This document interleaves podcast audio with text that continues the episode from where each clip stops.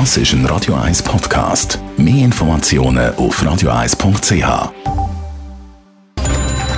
Netto. Das Radio 1 Wirtschaftsmagazin für Konsumentinnen und Konsumenten wird Ihnen präsentiert von Blaser Greinicher. Wir beraten und unterstützen Sie bei der Bewertung und dem Verkauf von Ihrer Liegenschaft.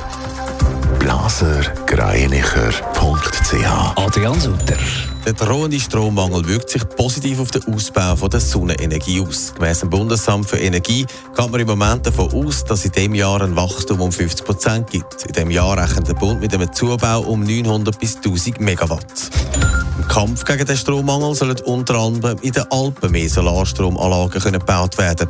Für das wird die zuständige Ständeratskommission sogar auf die Planungs- und Umweltverträglichkeitsprüfung verzichten. Das heisst, Stromproduktion würde über den Umweltschutz gesetzt. Gemäss einer Studie vom Versicherer AXA hat nur jedes zweite Unternehmen in der Schweiz Passwortrichtlinien. Das zeigt, dass das Bewusstsein gegenüber Cyberangriff immer noch sehr gering ist.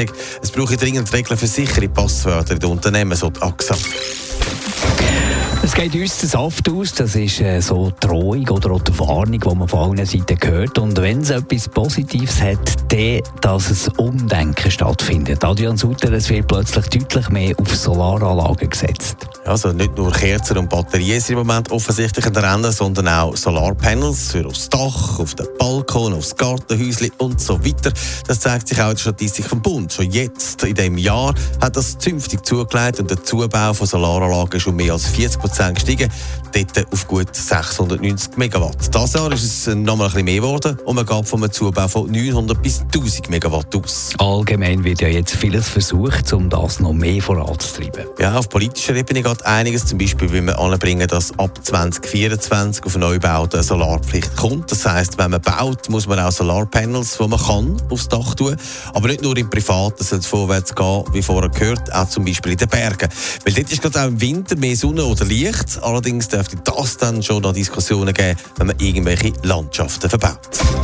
Netto. Das Radio 1 Wirtschaftsmagazin für Konsumentinnen und Konsumenten.